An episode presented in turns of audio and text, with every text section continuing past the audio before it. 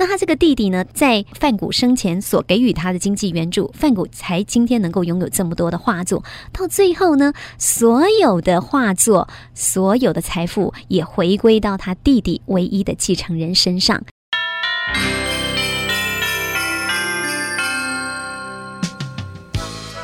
大大世界，小小故事，滚滚红尘，细细品味。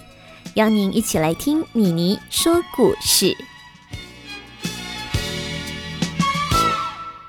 大家好，我是妮妮说故事的妮妮。如果大家喜欢我们的故事，请订阅追踪我们的节目，这样新故事一出来，您就能够马上收听到喽。觉得好听，也请给予五星好评，您的鼓励是我们创作最大的动力哦。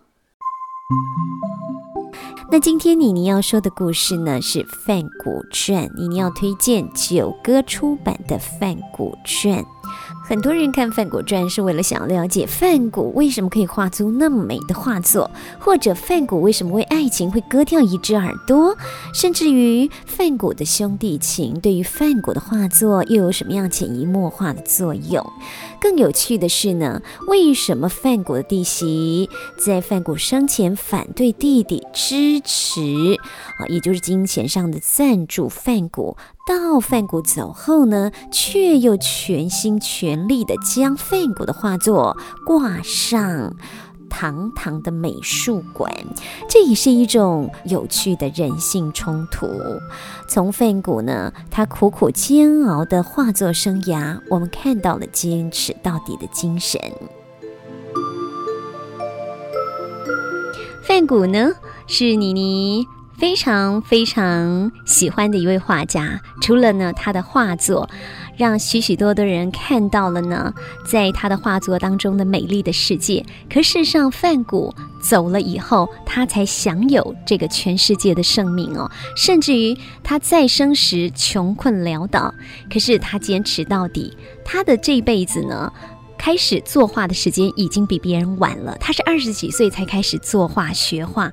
很多人觉得说，哇哦，好像要成为一个在某方面领域很拔尖的人，要在很小的时候就开始。的确有很多的音乐家是这样形成的，但是范谷他不一样，而且呢，在他整个学习的历程当中哦，短短的。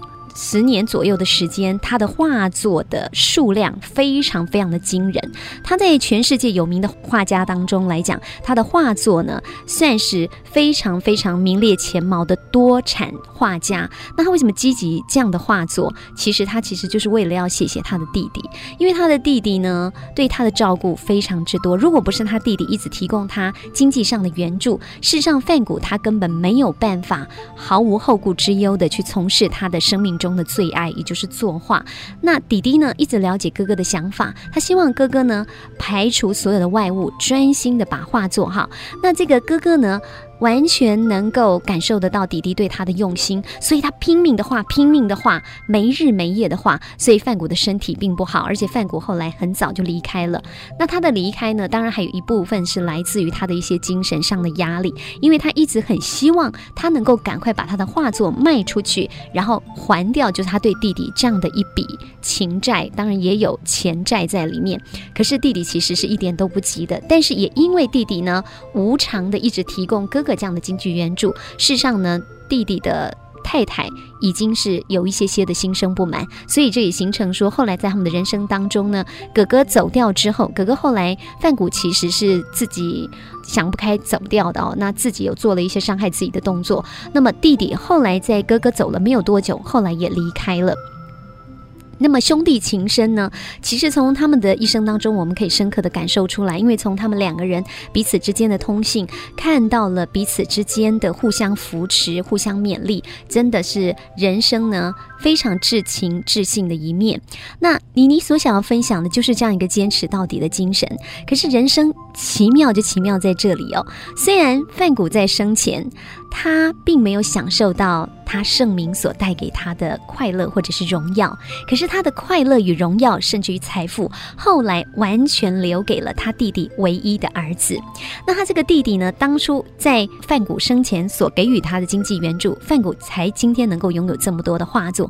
冥冥之中啊，我们常讲说善有善报，恶有恶报，到最后呢，所有的画作，所有的财富也回归到他弟弟唯一的继承人身上。所以这个人生呢，有时候这样想一想，是不是非常非常的奇妙？当我们在对一个人付出的时候，也许对方的回馈不是立即的，也许是回馈在我们的下一代哟。可是只要我们一点一滴慢慢去做，其实要提供背啊，弄得垮哈，诶。这样的一个善报一定会回归到我们自己的身上来的。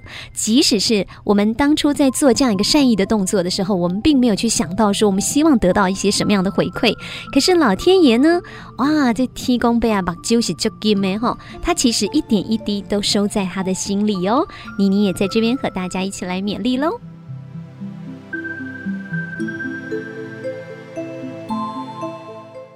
很多人也许都看过这本书。范谷是十九世纪最伟大的艺术家，生前画作一文不值，走之后呢，千金难买。范谷在艺术上、美学上的成功跟成就都是难以磨灭的。今天妮妮不歌功颂德，当然他的画作很吸引人。妮妮觉得更动人的是他的人生故事。